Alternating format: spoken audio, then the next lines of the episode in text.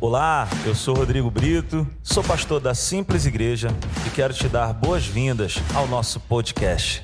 Que o Senhor te abençoe muitíssimo ao ouvir essa palavra. Nessa manhã, eu quero compartilhar conosco uma palavra e o tema dessa mensagem de hoje é Como edificar minha vida em Cristo. Como edificar a minha vida em Cristo. É por isso que eu sempre estou reforçando a importância desses cultos pelas manhãs. Esses cultos pelas manhãs são, são, reuniões muito mais voltadas para a fundamentação da igreja. Então preste atenção, porque hoje nós vamos lançar alicerces aí sobre as nossas vidas, para que nós possamos ter uma vida o quê? Constante, edificada, de pé, em nome de Jesus. Abra a sua Bíblia comigo no Evangelho de Mateus, no capítulo 7, a partir do verso 21. Eu quero que você me acompanhe nessa leitura. Nós vamos ler do verso 21 ao verso 27. Amém? Você pode acompanhar na tela ou na sua Bíblia aí. Está escrito assim: Nem todo aquele que me diz Senhor, Senhor entrará no reino dos céus mas apenas aquele que faz a vontade de meu Pai, que está nos céus. Muitos me dirão naquele dia: Senhor, Senhor, não profetizamos em teu nome? Em teu nome não expulsamos demônios e não realizamos muitos milagres? Então eu lhes direi claramente: nunca os conheci. Afastem-se de mim, vocês que praticam o mal.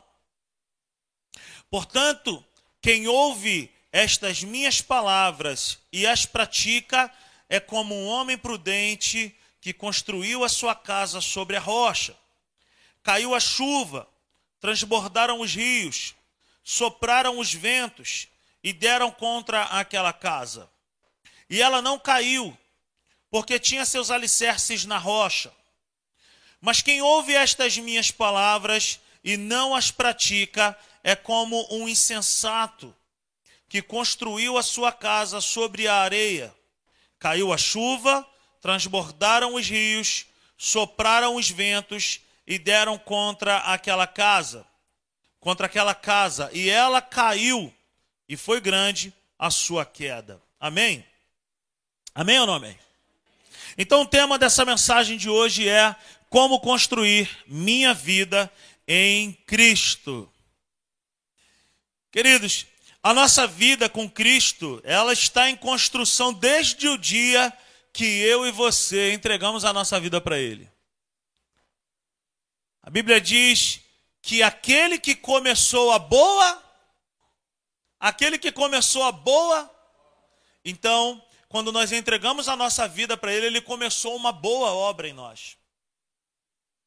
Ele começou uma boa obra em nós.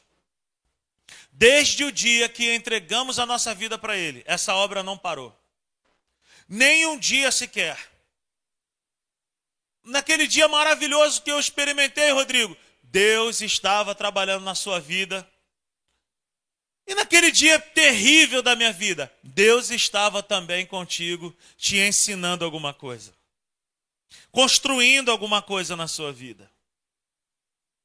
Ah, não é possível. É possível.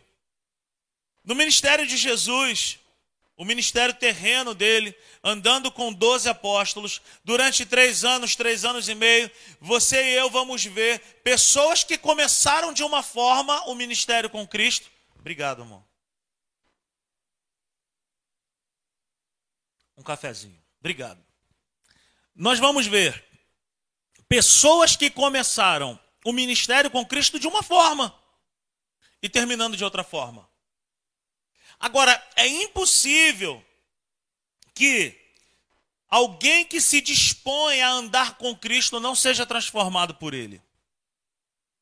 É impossível que alguém que queira ter a sua vida transformada andando com Cristo, cara, é certo que eu e você seremos transformados a não ser que não, sabe, é, é, queiramos a, a, ao nível de abrir o nosso coração e falar assim: Senhor, toca nessa área, constrói isso aqui, transforma isso ali. Então, fazer obra, fazer modificações é algo da parte de Deus. Ele sabe como fazer isso. Então a nossa vida está em plena construção. A nossa vida está em plena obra. Nunca poderemos dizer que já estamos plenamente construídos. Jamais poderemos dizer que já estamos prontos. Nunca chegaremos nesse nível, porque sempre vai existir algo que Deus vai querer trabalhar nas nossas vidas. Agora, existem áreas da nossa vida que nunca mais nós vamos, sabe, é, é, é, tropeçar. Talvez você chegou para Cristo de uma forma, mas Deus já tenha feito alguma coisa na sua vida que aquilo ali você nunca mais errou, você venceu. Agora existem outras etapas, existem outras metas a serem cumpridas. Você está me acompanhando nessa manhã? Agora nós só vamos chegar lá se nós abrirmos o nosso coração, abrirmos a nossa vida para Ele, dizendo: Senhor, mexe aqui, pode tocar aqui nessa área, transforma isso aqui. Então, jamais nós vamos chegar a um estado de perfeição, mas um estado de transformação contínua, de maturidade, sim, aí sim. O texto que acabamos de ler nos mostra três classes de pessoas. Eu queria muito que você anotasse isso. Esse texto que nós acabamos de ler nos mostra três classes de pessoas. Mateus 7, do verso 21 ao verso 23, nós vamos encontrar escrito assim: Nem todo aquele que me diz Senhor, Senhor entrará no reino dos céus, mas apenas aqueles que faz, aquele que faz a vontade do meu Pai que está nos céus. Muitos me dirão naquele dia: Senhor, Senhor, não profetizamos em teu nome? Em teu nome não expulsamos demônios e não realizamos muitos milagres? Então eu lhes direi claramente: Nunca os conheci. Afastem-se de mim, vocês que praticam o mal. Nós temos uma dificuldade, às vezes, de interpretar esse texto. No original, na realidade, esse texto está dizendo de uma classe de pessoas que um dia andaram com Cristo de verdade. Um dia estiveram com Cristo. Por isso que a gente vai ver uma fala como essa: Senhor, Senhor, em teu nome nós não expulsamos demônios, em teu nome nós não profetizamos, em teu nome nós não realizamos. No original, isso tudo são obras passadas. Essa afirmação deles aí foi uma realidade do passado. Então, o que, que Jesus está dizendo? Olha, se você quiser andar comigo, não adianta você basear a sua vida naquilo que foi no passado, mas que não é mais uma realidade agora. Então Jesus está dizendo o seguinte: olha, eu nunca os conheci. Ah, vocês, sabe, andaram comigo, mas não andam mais. Sabe, o evangelho não é passado. O evangelho não é para nós ficarmos presos lá no nosso passado. O evangelho é uma vida de continuidade. Não se pode viver com base no passado. A fé que eu tive de ontem foi para ontem e acabou. Hoje eu preciso de ter fé novamente. A experiência que eu vivi na, na, na, na, no mês passado, eu preciso louvar a Deus, ok, glória a Deus, mas eu preciso estar pronto para agora. Então, nós precisamos entender que não se pode viver com base no passado. Não adianta conhecer mas parar. Não adianta dizer que conhece a Cristo, mas, mas parou no tempo, ficou lá atrás. Essa semana mesmo, uma pessoa virou para mim e falou assim: o tempo que você, assim mesmo, o tempo que você tem de igreja, não, o tempo, o tempo que você tem de crente, eu tenho muito mais do que você. Eu falei, mas não adianta ter muito tempo de crente. Não adianta ter muito tempo de carteirinha de igreja. Não adianta ter muito tempo que você, se você não vive de acordo com aquilo ali. e a pessoa não está na presença de Deus. E aí, aí eu, quero dizer o seguinte: não adianta ter orgulho e vaidade de dizer assim, não, mas eu fiz isso, eu fazia aquilo. Na minha época, como, como diz um amigo meu do Gustavo, ele fala assim para mim, para o Gustavo: quando eu estou na igreja, eu estou na igreja, irmão. Quando eu estou crente, eu estou crente mesmo. Mas aí tira uns tempos que não é crente. Eu falo, mas assim não vale, gente. Então, não adianta bater no peito e falar assim: eu já expulsei demônio, eu já fiz isso, eu já fiz aquilo, mas e hoje? E hoje? O que, é que você tem feito hoje? Então Jesus está dizendo assim: ó, não adianta chegar para mim e falar Senhor, Senhor. Aí dentro dessa classe de pessoas tem isso ainda. Não adianta dizer para mim assim: Senhor, Senhor. Eu, eu expulsei demônio, eu fiz aquilo. Jesus ele nos ensina o seguinte: apenas aqueles que fazem a vontade do meu Pai. Nem todo mundo aqui, nem todo aquele que diz Senhor, Senhor entrará no reino dos céus. Quem entrará no, no reino dos céus? Aquele que faz a vontade do meu Pai. Não adianta eu bater no peito e falar assim: eu já fiz a vontade do Pai um dia. Eu já vivi com Deus um dia, mas hoje eu não vivo mais. Aquilo que você fez lá atrás não vai te garantir hoje. Não vai te abençoar hoje. Você precisa carregar com você isso. Se eu e você quisermos ter uma vida bem construída, edificada em Cristo, nós não podemos ficar presos lá atrás. E quando sair dos nossos lábios, Senhor, Senhor, que seja de verdade, para fazer a vontade do Pai. Quem são as pessoas que estarão no reino dos céus? Que entrarão no reino dos céus? Que estarão com Deus? São essas pessoas que mantiveram a sua crença, que mantiveram a sua confissão de fé. Não, Senhor, Senhor, hoje, amanhã, depois de amanhã. Amém? Então, não adianta viver uma vida de passado.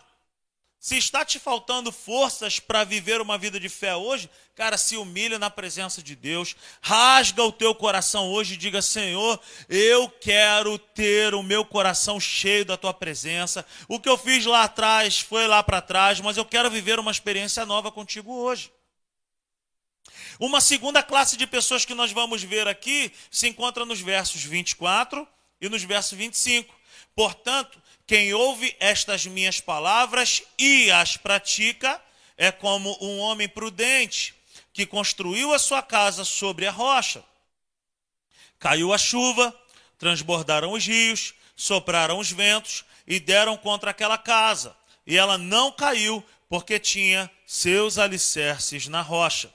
Então a primeira classe de pessoas é aquelas que começaram, mas pararam. Elas conhecem, mas elas pararam. Pessoas que vivem do passado. A segunda classe de pessoas é a classe que nós precisamos nos enquadrar, são os prudentes. Pessoas que conhecem a verdade e não pararam no tempo.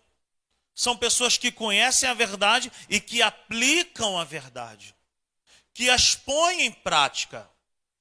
Pessoas que conhecem a verdade e não param. Então diga comigo assim: conhecer e praticar é sabedoria, é sensatez, é prudência. Não adianta a pessoa chegar e falar assim: eu conheço muito a palavra de Deus, põe em prática. Aí já é difícil. Não. O que é sabedoria? É conhecimento mais prática. Saber que existe e não colocar em prática é tolice. Tolice.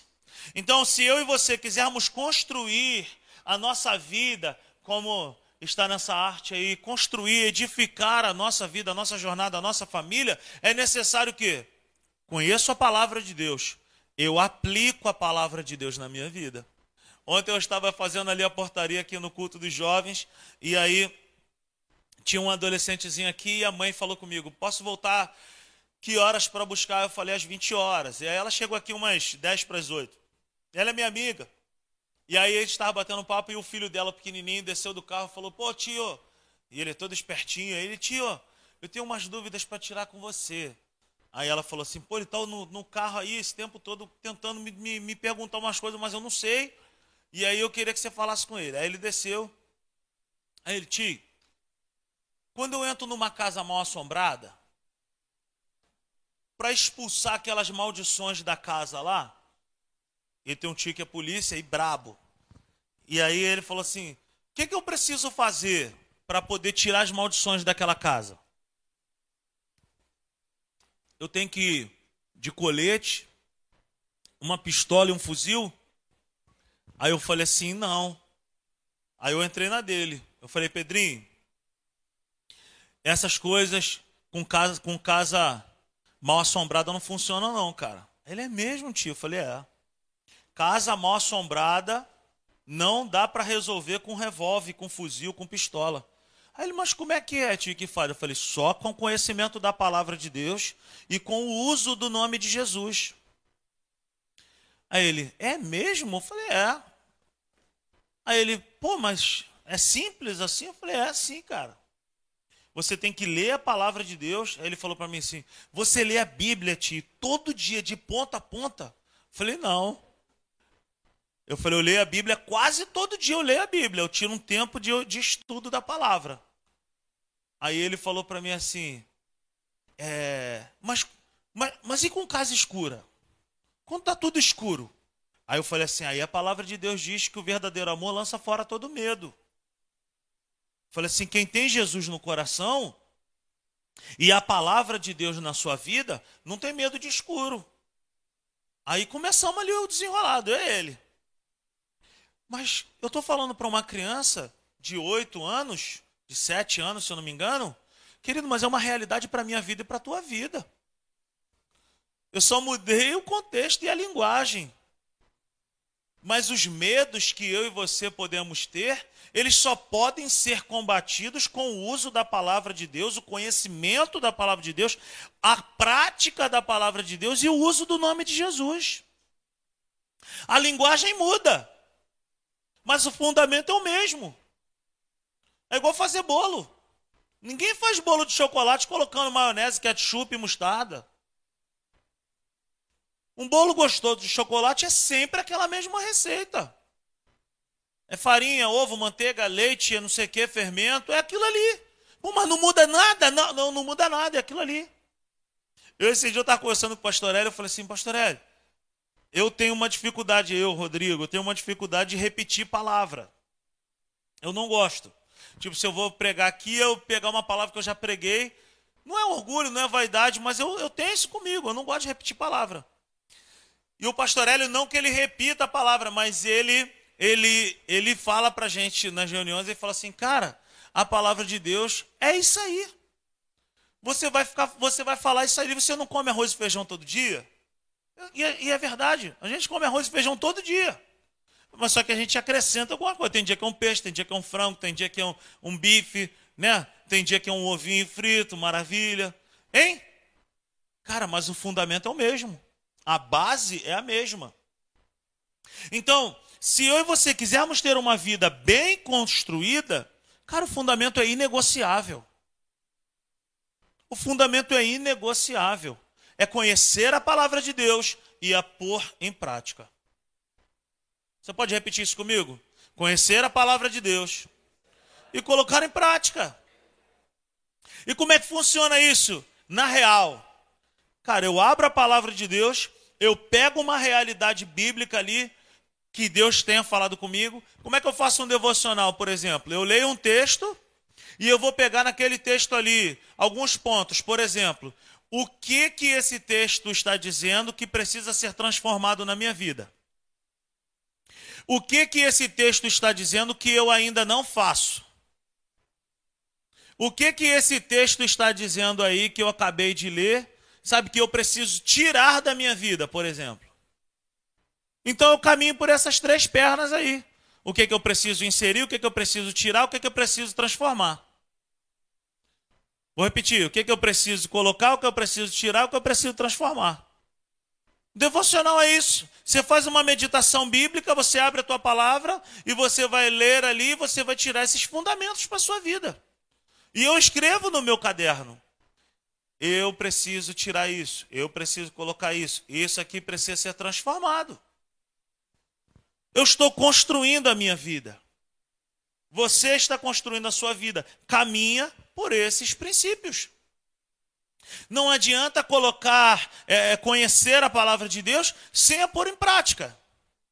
Mas o texto fala de uma terceira classe de pessoas. A primeira classe é aquela pessoa que conhece, mas parou no tempo. A segunda é aquela que a gente precisa ser: conhece, não parou no tempo, continua praticando a palavra de Deus. A terceira classe de pessoas é chamada de insensatos. São pessoas que conhecem a palavra de Deus, mas não a põem em prática. Não colocou em prática. Ah, eu conheço, mas eu não coloco em prática. Então, assim, para o prudente, o resultado é: a casa permanece de pé. Para o imprudente, olha o que diz a palavra de Deus a partir do verso 26. Mas quem ouve as, estas minhas palavras e não as pratica é como um insensato que construiu a sua casa sobre a areia. Caiu a chuva, transbordaram os rios, sopraram os ventos e deram contra aquela casa, e ela caiu, e foi grande a sua queda. Três pessoas diferentes, três situações que a gente precisa colocar em prática na nossa vida. Pois eu não posso viver de passado. Eu também não posso ser uma pessoa que conhece a verdade e não coloca em prática. Eu preciso ser a pessoa que conhece a verdade e coloca a palavra de Deus em prática. Agora abra comigo a sua Bíblia em Tiago, no capítulo 1. Tiago, no capítulo 1, no verso 22. Tiago 1, 22 está escrito assim: olha o que, que Tiago fala. Sejam praticantes da palavra, e não apenas ouvintes, enganando vocês mesmos. Olha isso. Sejam praticantes da palavra de Deus. E não apenas ouvintes. Que, que é isso? É aquela pessoa que dia após dia ouve a palavra, conhece a palavra, vem para a igreja, volta da igreja, e isso e aquilo, e não consegue experimentar resultado algum da palavra de Deus. Por quê? Porque só experimenta resultado da palavra de Deus quem conhece e coloca em prática. Você já teve alguma experiência de você estar passando, por exemplo, por um momento de escassez financeira e você se colocar diante de Deus e falar assim: Senhor, eu tenho sido fiel a Ti e a Tua palavra me garante que eu em Ti terei as minhas necessidades supridas. Você já teve essa experiência? Eu já tive essa experiência de declarar, crendo no coração e declarar com os lábios a verdade. Que, que é isso? Sabedoria. Eu conheço, eu pratico. Eu conheço, eu pratico. Se o teu coração está cheio da verdade de Deus, essa verdade não pode ficar contida, retida no teu coração. Ela precisa ser praticada. Ela precisa ser colocada para fora. Ela precisa desenhar o seu dia. Por que, que muitas pessoas chegam em casa e falam: tive um dia péssimo hoje, meu dia hoje não foi legal, a minha semana não foi legal? Por quê? Porque ela conhece a verdade, mas ela foi incapaz de abrir os lábios e declarar assim: Ó, oh, o meu dia tem tudo para dar errado, mas em nome de Jesus eu quero declarar que agora o meu dia vai ser uma benção. Ai, Satanás, já vou logo te dar um papo reto logo. Pega a tua mala, pega a tua mazela, caia por terra, em nome de Jesus, que meu dia vai ser abençoado. Meu dia vai ser abençoado. Eu, eu, eu, tenho por hábito não começar nada, nenhuma obra. Quem, quem estava comigo aqui na obra aqui da igreja sabe disso. Mas eu não começo a fazer nada antes de orar. E na sexta-feira não foi diferente. Chegamos aqui, botei um café na mesa ali, um pãozinho, não sei o que, coisa e tal. Vamos começar a trabalhar. Opa, opa, peraí. Antes de começar a trabalhar. Eu falei, olha, nós começamos essa obra aqui com oração. E tudo que fazemos aqui é com oração. Vamos orar. Pai, em nome de Jesus, eu quero apresentar essa obra diante de ti. A tua palavra diz isso, isso e isso. Eu quero declarar agora a Satanás e seus demônios que nenhum tipo de acidente, nenhum tipo de incidente, nenhum prejuízo, nenhum dano será causado para esse local, para essas pessoas que estão trabalhando aqui. Nós vamos ter um dia maravilhoso. Nós vamos ter um dia maravilhoso aqui, Senhor, na tua presença. Nós vamos, Pai, isso e aquilo. Quando chegou no final do dia, o engenheiro veio e falou para mim assim: Que dia, hein? Dia abençoado de trabalho, hein? Um sol da moleira, meu irmão. E aí ele veio falar comigo, pô, tivemos um dia maravilhoso. Por quê, queridos? Porque nós estamos construindo a nossa vida da maneira certa. Experimenta. Experimenta começar o seu dia declarando sobre o teu trabalho, declarando sobre o teu dia a bênção de Deus. Nós não podemos ficar presos no passado, e nós não podemos ser os insensatos que conhecem a palavra de Deus e não praticam a palavra de Deus. Então, Tiago 1,22 vai dizer que os praticantes, aqueles que colocam em prática a palavra de Deus, é o correto. A construção da nossa vida em Cristo vem pelo conhecer e pelo praticar. Quem não faz isso se engana, cara. Se você só conhece, mas não põe essa prática aí, não vai adiantar nada. Então a parábola que nós lemos aí, de Mateus 7, nos ensina muito. Apesar, né, queridos? Você está comigo aqui que a gente não está falando de construção civil. Apesar do assunto não ser construção civil, mas é uma construção de uma casa espiritual que sou eu e você, os princípios são maravilhosos para a nossa vida. Uma vida com Deus precisa ser construída de maneira espiritual.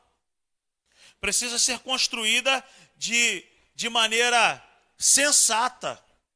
Eu preciso saber que tipo de terreno eu estou construindo a minha vida espiritual. Não precisa me responder, mas os resultados que nós estamos colhendo hoje é resultado do terreno que nós estamos construindo a nossa vida. Você tem construído a sua vida sobre areia ou sobre a rocha?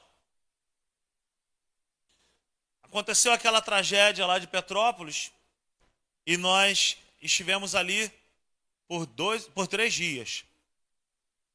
Eu tenho uma foto no meu telefone, depois, se você tiver curiosidade, eu vou te mostrar. E duas coisas eu percebi lá. Nós chegamos lá, o acidente, a tragédia aconteceu numa terça, nós chegamos numa sexta. Então ainda estava muito recente. O, o, o solo ainda estava muito volúvel, muito mole ainda, e estava chovendo, o tempo estava ruim. Mas eu tirei duas fotos e depois de uma semana eu revendo as fotos, eu prestei atenção em duas coisas. A primeira coisa é que no alto do morro se você chegar lá perto hoje, você vai ver que é uma grande rocha. Mas antes do acidente, a rocha não aparecia. Então existia ali um volume de terra em cima daquela rocha. E toda a vegetação que estava sobre aquela rocha, eu perguntei para os moradores e eles falaram: não, aquilo tudo ali era árvore, era terra, era, era mato, tudo aquilo desceu. E aí apareceu, sabe, a rocha ali. Mas aquilo não estava construído sobre a rocha. Aquilo ali foi algo que foi se acumulando terra, areia, coisas que não eram muito fortes, firmes. E aí, eu tenho uma foto lá, que na foto aparece uma árvore em pezinha. A árvore está de pé todas as outras árvores elas desceram. E naquela hora que eu vi aquela foto, o Senhor me, me fez lembrar da parábola do semeador. Que tem a ver com o quê? Com a palavra de Deus. A semente é a palavra de Deus. E ao ver aquela foto, aquela árvore em pé, enquanto todas as outras tinham sido devastadas, eu parei para pensar o seguinte, falar aquela árvore ali tem raízes. E as raízes daquela árvore, elas não estavam na pedra. As raízes daquela árvore, elas estavam profundas, por isso que ela permaneceu de pé. E a outra cena, eu tirando uma foto da casa lá dos irmãos que a gente estava junto lá, eu olhei uma casa da família deles que ficou intacta. E o terreno que nós estávamos pisando estava intacto. Mas a casa, as casas ao redor, todas elas foram levadas. Eu perguntei para a irmã deles, eu falei, Priscila, essa casa aqui, por que, que ela ficou de pé? Isso aqui embaixo é o quê? Ela falou assim, não, aqui embaixo é uma rocha. Aí eu falei, ah, entendi.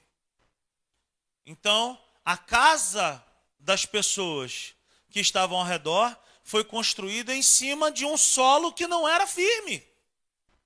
Mas a casa dessa tia dela lá que permaneceu de pé, ela estava em cima de uma rocha. Por isso que vieram as chuvas, os ventos, as águas, a corrente, e a casa dela permaneceu de pé. E aí eu aprendo algo com a palavra de Deus. Olha o que, a Bíblia diz para mim e para você. Se eu quero uma casa de pé, se eu quero uma vida de pé, eu preciso ter cuidado com o solo que eu estou investindo.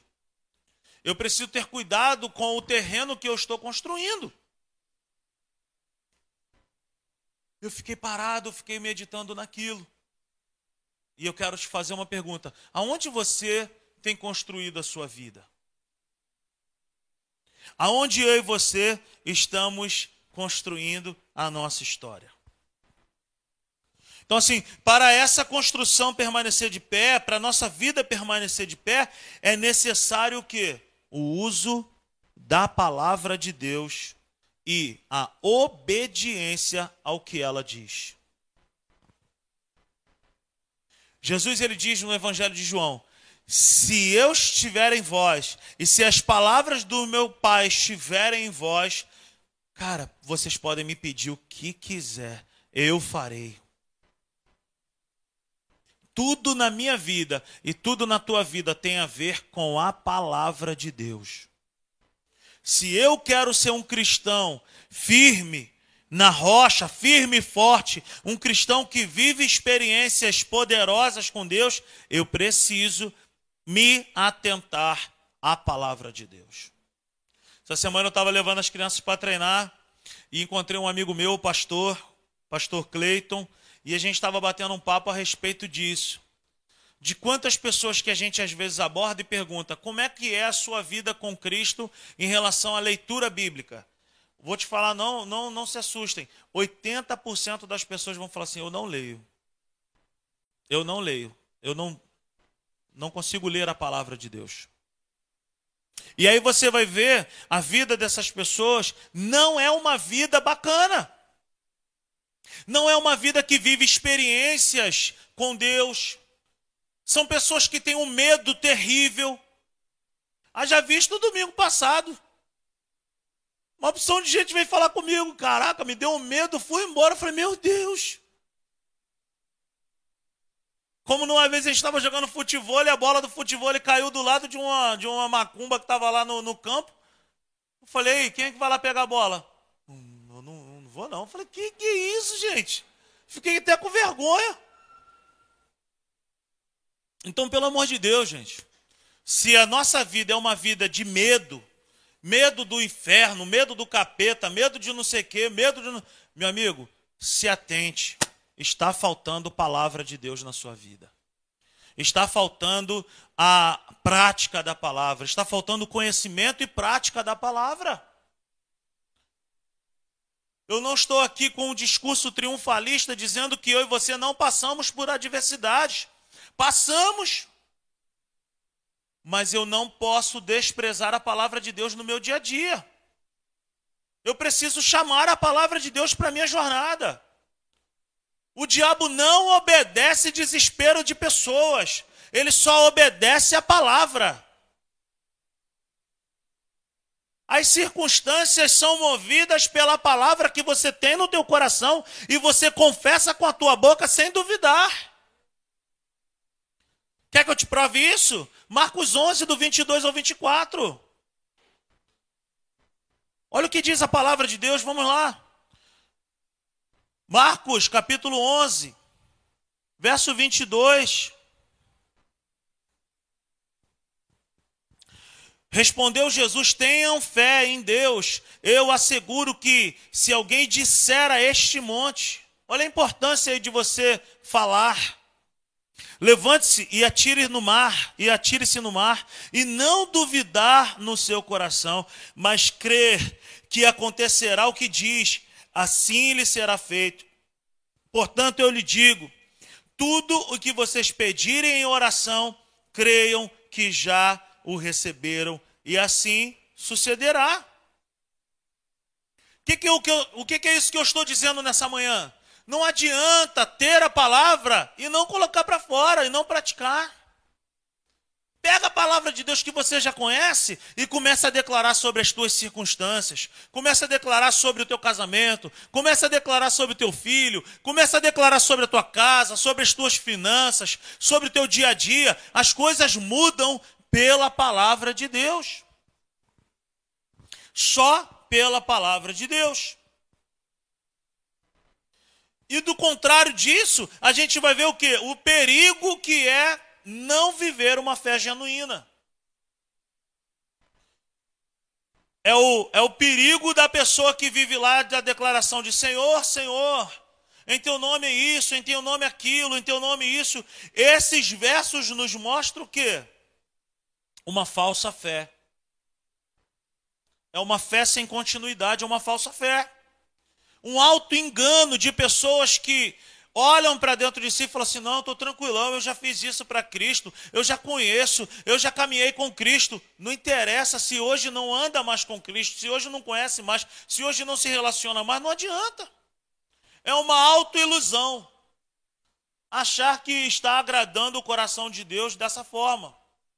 Essas atitudes são contrárias à verdadeira santidade. Sabe por quê, querido? Quanto mais eu conheço a Deus, quanto mais eu pratico a palavra de Deus, quanto mais, eu estou dizendo eu no contexto geral, tá? Quanto mais a gente coloca a palavra de Deus em ação, mais resultados eu vou experimentar daquilo ali e mais eu vou desejar de Deus. Não se iluda. Não se engane. Então, quais são os perigos de uma falsa fé? Quais são os perigos de uma fé que não é genuína? Quais são os perigos disso, Rodrigo? O primeiro engano é o uso incorreto do nome do Senhor. O uso incorreto do nome do Senhor que a gente vê no versículo 21, lá de Mateus 7. É bonito, né, gente, chamar Senhor, Senhor. É belo, é belo, é muito bacana. Mas se não houver sinceridade de coração nesse chamar de Senhor, não tem valor para Deus.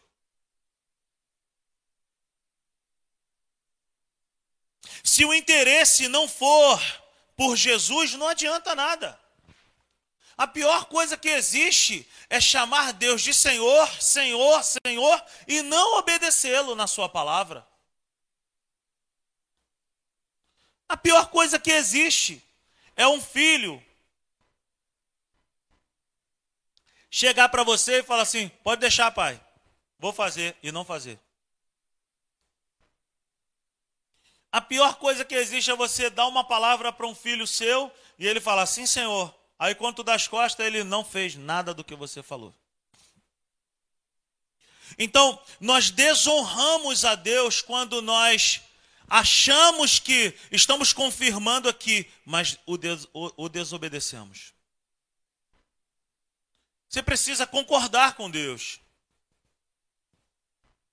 A gente precisa andar em concordância com Deus e concordar é obedecer.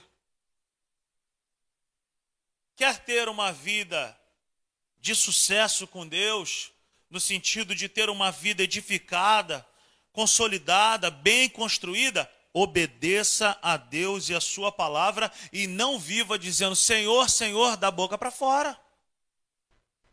Isso tem que ser algo que tem que ser uma realidade dentro do nosso coração.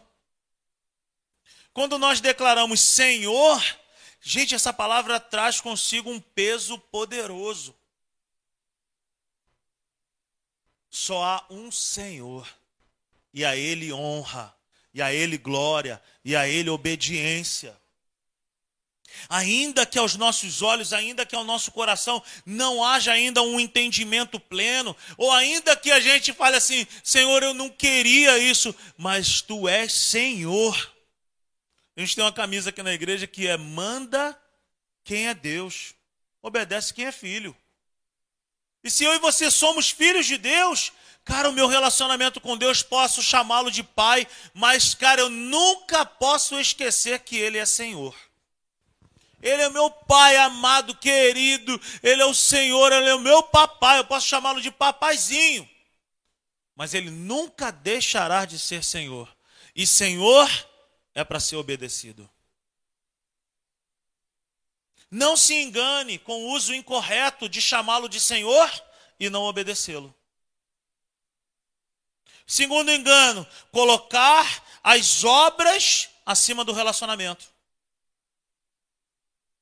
Não, eu ando com Deus, eu faço uma porção de coisa com Deus. Eu faço uma porção de coisa, até na igreja eu faço uma porção de coisa. Essas pessoas que nós lemos lá, que falaram Senhor, Senhor em teu nome, elas colocaram maior importância no que fizeram do que no relacionamento com Deus. Não adianta fazer sem ter relacionamento com Deus. Não adianta fazer sem ter o coração na obra de Deus.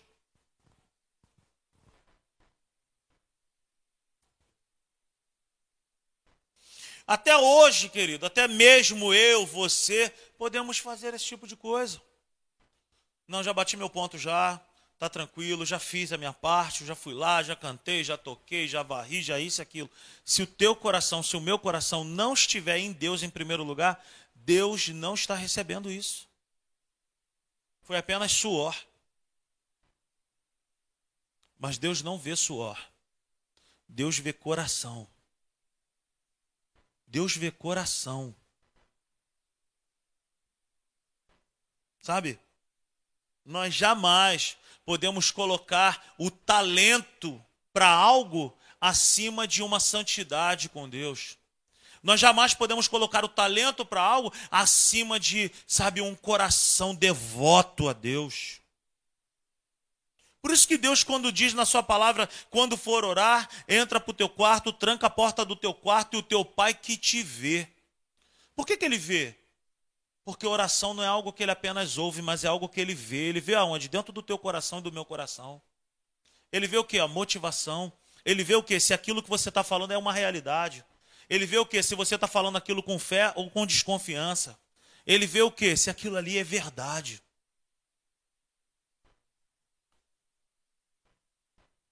Então não coloque coisas que a gente pode até fazer para Deus acima de Deus. Não coloque obras acima do dono da obra.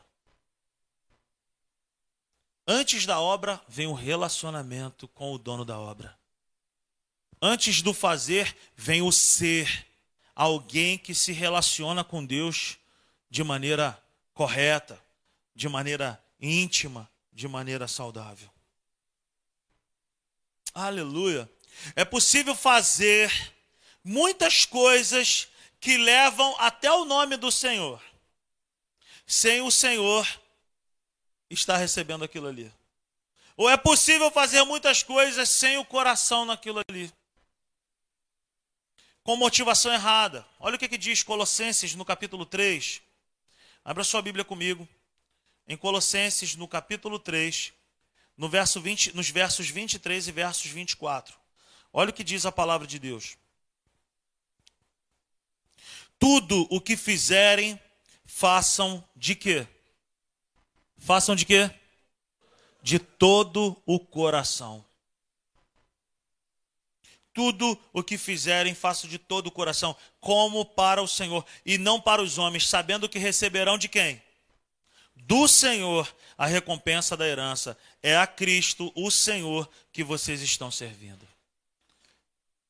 Aí, algumas pessoas abordaram Jesus e falaram assim: quais são os maiores mandamentos? Aí Jesus falou assim: Jesus resumiu tudo em dois. Ele falou assim: ó, amarás o Senhor. De quê? De quê? Amarás o Senhor teu Deus de todo o teu coração e ao teu próximo como a si mesmo. Por que o uso dessa palavra todo? Porque Deus, quando olha para mim e para você, ele vê motivação e intensidade.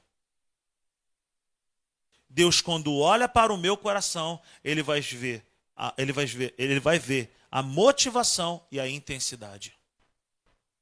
Você consegue entender isso?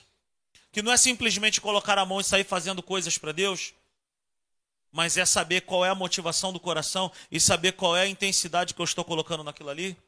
Deus não quer 50%, ele não quer 75, ele não quer 89, ele não quer 98, 99, ele quer 100% do meu coração naquilo que eu estou fazendo para ele. Esse, esses dois versos é a coisa mais linda do mundo. Tudo o que fizerem, ele não diz algumas coisas que vocês fizerem, não. Ele fala tudo o que vocês fizerem, façam de todo o coração, como para o Senhor. Faça para Deus como se Jesus fosse o próximo da fila. Eu vou servir um cafezinho como Jesus fosse o próximo da fila. Ah, eu vou, sei lá, eu vou cantar. Eu vou cantar como se Jesus fosse a única pessoa na plateia. Eu vou fazer o meu melhor. Eu não estou preocupado com os homens, eu não estou preocupado com ninguém, eu estou preocupado com o seguinte: eu quero agradar o coração do meu Deus, do meu Senhor. É isso que importa. O perigo da fé somente no intelecto também é uma coisa terrível. É algo que a gente precisa, sabe, trazer para o nosso dia a dia. Volta comigo lá em Tiago, capítulo 1.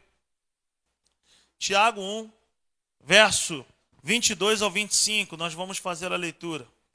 Sejam praticantes da palavra e não apenas ouvintes, enganando vocês mesmos. Aquele que ouve a palavra, mas não a põe em prática, é semelhante a um homem que olha sua face no espelho e depois de olhar para si mesmo, sai e logo esquece a sua aparência. Mas o homem que observa atentamente a lei perfeita, que traz a liberdade, e persevera na prática dessa lei, não esquecendo o que ouviu, mas praticando, será feliz naquilo que fizer. Mais uma vez, o conhecimento o saber da palavra de Deus não pode ser um conhecimento somente intelectual, sem prática. Como existe um jargão no nosso meio aí, o Jô Soares conhece muito a palavra de Deus. Tem pessoas que falam isso. Aí conhece muito a palavra de Deus, fulano de tal conhece muito a palavra de Deus. Não interessa se conhece a palavra de Deus e não coloca em prática. O texto que nós acabamos de ler aqui de Tiago vai falar que aquele que conhece a palavra, mas não põe em prática, ele é como o homem que vai na frente do espelho. Ele vê as suas imperfeições, mas ele dá as costas e ele já não se lembra mais. Eu sempre gosto de usar essa, essa, essa tipologia. É o cara que acorda, todo amassado, amarrotado, a camisa toda torta, a cara toda rebentada, cabelo para o alto, ele vai de frente para o espelho, ele se olha no espelho, ele dá as costas, ele fala, ah, vou sair assim mesmo. Nem se lembra como é que ele estava. É o cara que ouve a palavra, que conhece a palavra, que sabe da palavra e não põe em prática. Ele não tem transformação. Ele não tem nada de, de, de melhoria na sua vida, de transformação na sua vida. Diferente do homem que é prudente, que é sensato, que conhece a palavra de Deus e coloca em prática. Ele vai pegar a palavra de Deus, que é um espelho para a minha vida e para a tua vida. Ele vai falar assim: pô, isso aqui não pode permanecer desse jeito. Isso aqui tem que sair. Isso aqui tem que melhorar. Isso aqui tem que ser transformado. Homem prudente. Eu não posso pensar que a palavra de Deus vai ser só para o meu conhecimento sem prática. Não dá para ser assim. Quero te fazer uma pergunta nessa manhã. Que tipo de ouvintes nós estamos sendo? Nós temos sido os ouvintes que ouvem a palavra e colocam em prática? Ou nós temos sido os ouvintes que ouvem e não colocam em prática? Por que isso, Rodrigo? Qual a importância disso? É porque somente aqueles que colocam em prática vão ser bem-sucedidos. Olha o versículo 25 de Tiago 1. Não esquecendo do que ouviu, mas praticando, será feliz em tudo o que fizer. Existe uma promessa para a minha vida e para a tua vida quando nós ouvimos a palavra de Deus e colocamos a palavra de Deus em ação. Você vai ser feliz em tudo que você fizer. Eu esperava ouvir um amém. Você vai ser bem sucedido em que você fizer. Por quê? Porque de repente você está dizendo, tudo, tudo. Sabe por quê? Porque se você estiver indo por um caminho errado, achando que vai se dar bem, a própria palavra de Deus, através do Espírito Santo, ela vai bradar dentro do teu coração, dizendo: para, muda o caminho, muda a rota. Não é isso aí que eu tenho para a tua vida, é aquilo ali. É o benefício de quem conhece e pratica a palavra de Deus, é ouvir a voz do Espírito dentro de si. As minhas ovelhas conhecem a minha voz e eu as reconheço. Elas andam perto de mim. Eu ando na frente delas, elas andam atrás de mim. Eu as conheço, elas me conhecem. Conheça a palavra de Deus. Aleluia. Então eu estou te perguntando que tipo de ouvintes nós estamos sendo. Agora eu quero te perguntar que tipo de construtores nós temos sido. Porque a Bíblia fala de dois ouvintes. O que ouve e pratica, o que ouve e não pratica. Mas lá em Mateus fala de dois construtores. Que tipo de construtores nós temos sido? Os que constroem em cima da areia ou os que constroem em cima da rocha? A Bíblia fala de dois construtores, o prudente e o insensato. O prudente constrói no lugar certo, gente. No lugar firme, na rocha, e a rocha aponta para a palavra. O insensato escolheu um terreno aparentemente sem problemas. Não tem problema nenhum, é só areia aqui, não vai dar muito trabalho não, já está tudo no esquema aqui, vamos botar um nível aqui, constrói, vai nessa com a palavra de Deus, queridos. Existem algumas experiências na minha vida e na tua vida que de repente vai parecer que está demorando mais, mas não é. É porque o processo de edificação demora mais do que você sair construindo sem consultar a Deus. O insensato, ele sai fazendo as coisas sem consultar a palavra de Deus. Por quê? Porque ele se baseia naquilo que já está pronto, naquilo que é mais fácil, naquilo que é mais tranquilo. O prudente não, ele investe tempo. Como? Com o joelho dobrado, com a Bíblia aberta, com a cara no pó, com a cara ali, sabe, dizendo: Senhor, eu não quero dar um passo para frente, para trás, para o lado nem para o outro. Se o Senhor não me der uma direção, eu não saio daqui. Eu só quero fazer a tua vontade. Então, que tipo de construtores nós estamos sendo? O prudente? O prudente se assemelha a quem? Ao sábio. E o sábio, meu irmão, ele tem uma característica: ele tem facilidade de ouvir e ele é tardio em falar. O pastor Hélio, ele fala um negócio para mim o seguinte, ele falou assim, cara, não tenha pressa para responder nada a ninguém. E não tenha pressa em sair fazendo as coisas. Espera. Espera. É o sábio. O sábio anda com o sábio. O sábio ele não é apressado em responder. O sábio ele não é apressado em sair fazendo as coisas. O sábio ele tem facilidade de ouvir, ele é tardio para falar. O sábio ele tem uma outra característica, ele é responsável, ele se preocupa com as atitudes dele se não vai tocar nos outros. Porque, querido, a minha atitude, ela pode respingar na minha família, ela pode respingar na igreja que eu estou pastor. Então, um homem sábio, ele se, ele se preocupa com o redor. Lembra daquela história? Os pastores de Ló e os pastores de, de, de Abraão estavam brigando, e aí o insensato, o imprudente chamado Ló chegou, chamou para um desenrolado o sábio Abraão. Falou assim: vamos lá, vamos conversar aqui hoje. Nossos pastores estão brigando. O que, a gente vai fazer? Aí o sábio vira para o tolo e fala assim: rapaz, a gente é família, cara, não vamos ficar brigando por causa disso. Este que está aí, ó, diante de você aí, ó, a terra. Se você for para a direita, eu vou para a esquerda. Se tu for para a esquerda, eu vou para a direita. E aí o tolo falou assim: caramba, que coisa mais linda. Que campina linda é essa? Tudo bonito. Que coisa mais linda é essa? O tolo se baseia naquilo que os olhos vê. O sábio se baseia naquilo que o Espírito Santo diz. O sábio para, o sábio ouve, o sábio entende o que é a vontade de Deus. E aí o resultado: o tolo foi para uma terra que ele falou que era muito bonita Caiu lá em Sodoma, virou escravo, virou refém do sistema que existia naquela cidade. Agora pare para pensar.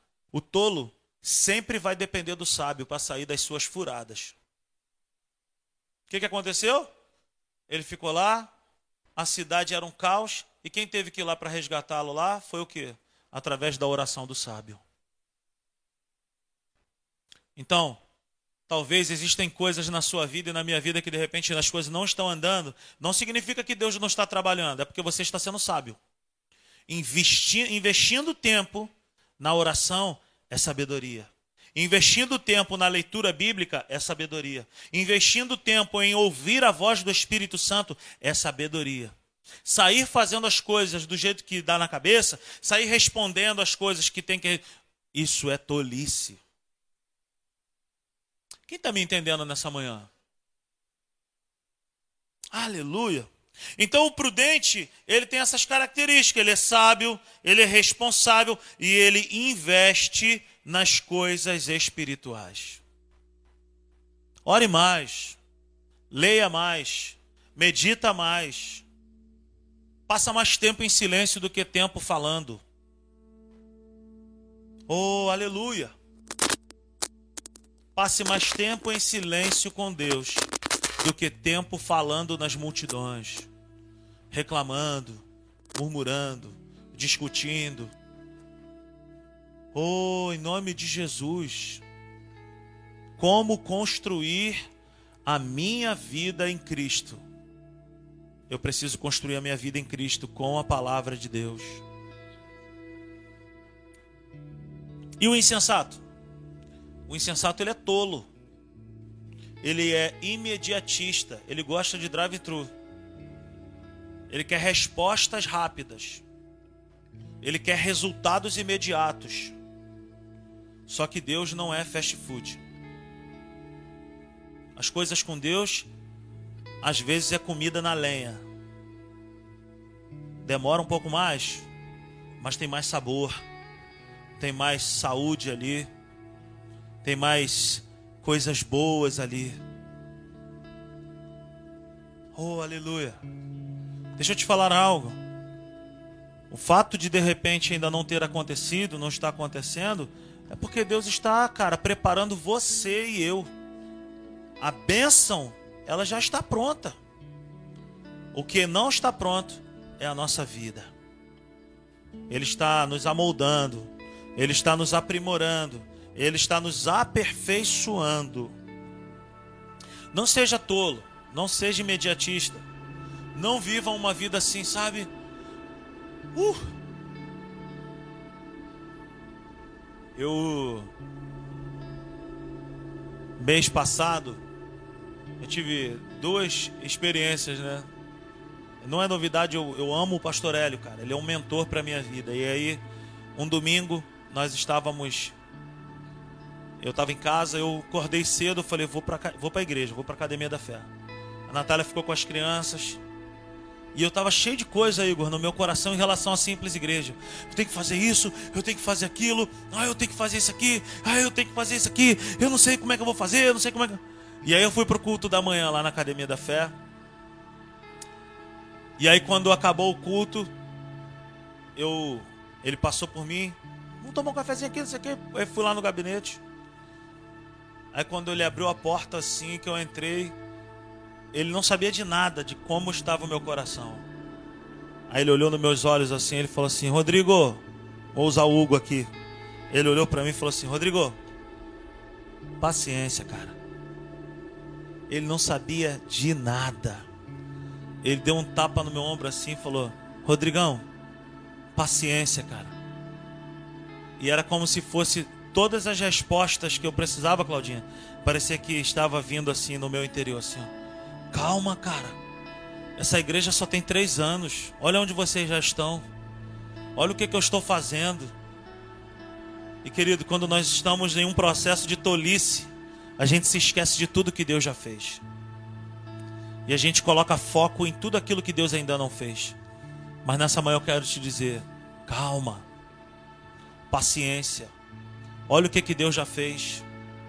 Não seja imediatista. Não saia daí querendo respostas imediatas. Big Mac é só no McDonald's, meu irmão.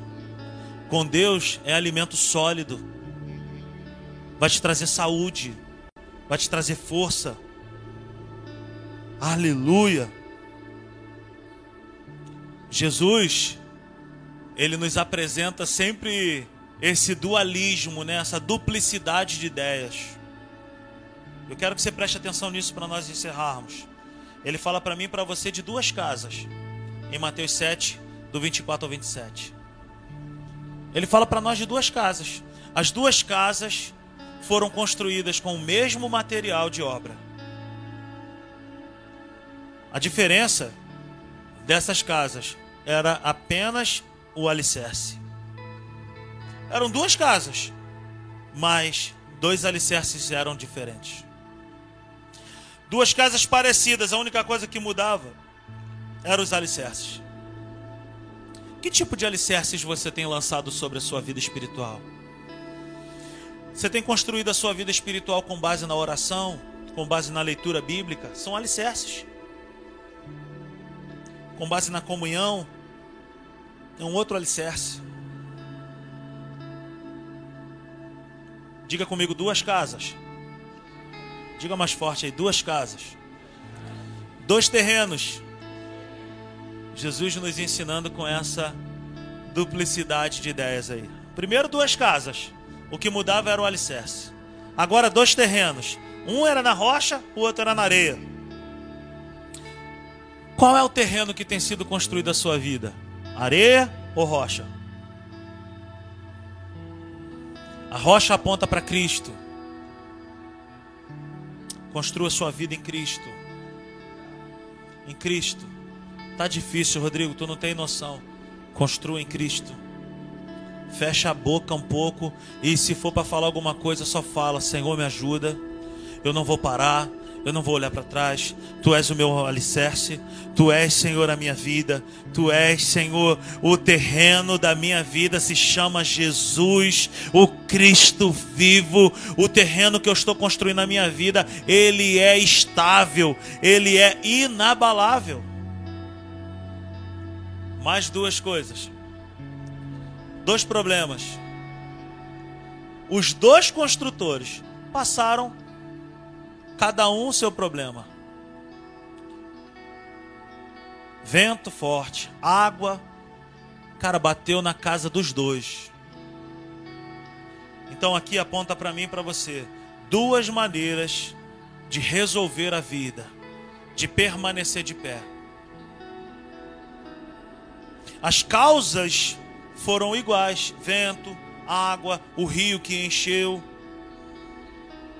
Jesus ele nos adverte em João 16:33, ele diz assim, olha, no mundo tereis aflições, mas tem de bom ânimo. Eu venci o mundo. Jesus está nos advertindo que haverão dias na minha vida e na tua vida que o rio vai encher, que o vento vai soprar, as águas vão bater contra a nossa vida. Ele nos adverte que haverão esses dias, mas ele nos dá uma saída também. Ele diz: Estejam em mim, creiam em mim, no mundo tereis aflições, mas tem de bom ânimo, se animem, estejam comigo, porque eu sou o ânimo que vocês precisam, eu sou a rocha que vocês precisam, eu sou a força que vocês necessitam, eu tenho a palavra que vocês precisam. Fica de pé nessa manhã.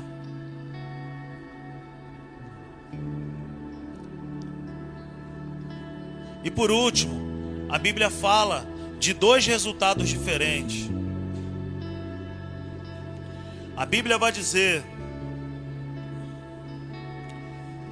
que o construtor prudente, que construiu a sua casa sobre a rocha, a Bíblia vai dizer que os rios encheram, a chuva caiu, sopraram os ventos e deram contra aquela casa, ela não caiu.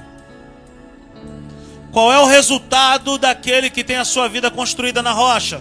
Ele não cai. Ei, ei me, me ajuda por favor. Eu vou falar de novo. Aquele que constrói a sua vida em Cristo, aquele que tem a sua vida estabilizada na rocha chamado Jesus, palavra de Deus, ele não cai. Agora, qual é o resultado daquele que é o contrário?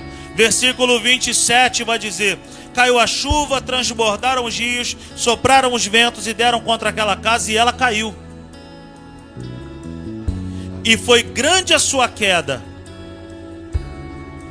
Então Jesus me ensina algo tremendo aqui nessa manhã.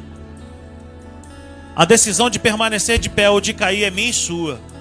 Depende de onde nós vamos construir a nossa vida. Depende do alicerce que nós vamos lançar sobre a nossa vida. Escolha hoje construir bem. Escolha hoje construir certo. Você me entende nessa manhã? Aleluia.